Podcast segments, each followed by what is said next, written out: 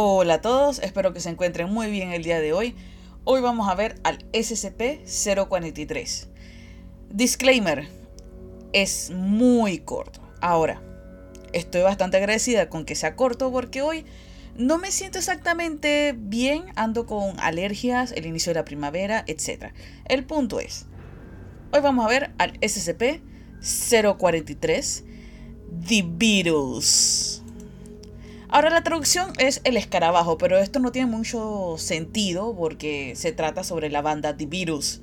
Así que en traducción en español no tiene The Virus. Clasificación, seguro. Descripción.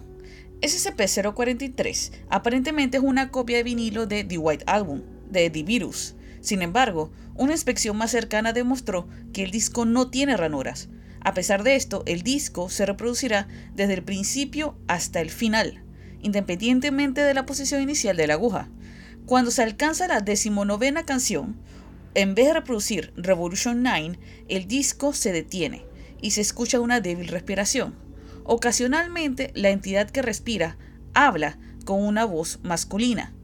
La entidad puede responder preguntas, además de mostrar un profundo conocimiento enciclopédico de la industria musical, teoría musical y oscuras trivias relacionadas con muchos artistas y bandas. Sin embargo, la entidad se rehúsa a contestar preguntas relacionadas con Divirus o acerca de sus propios detalles personales.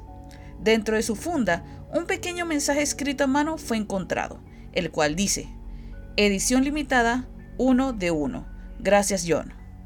Procedimiento especial de contención. SCP-043 no requiere contención especial, aunque se recomienda que SCP-043 se use únicamente con el propósito de prueba. Un tocadisco debe estar en la misma sala que SCP-043 para realizar pruebas.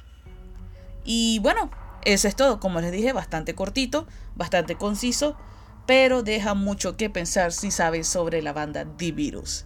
Así que bueno, eso sería todo por hoy y nos vemos en el próximo. Chao.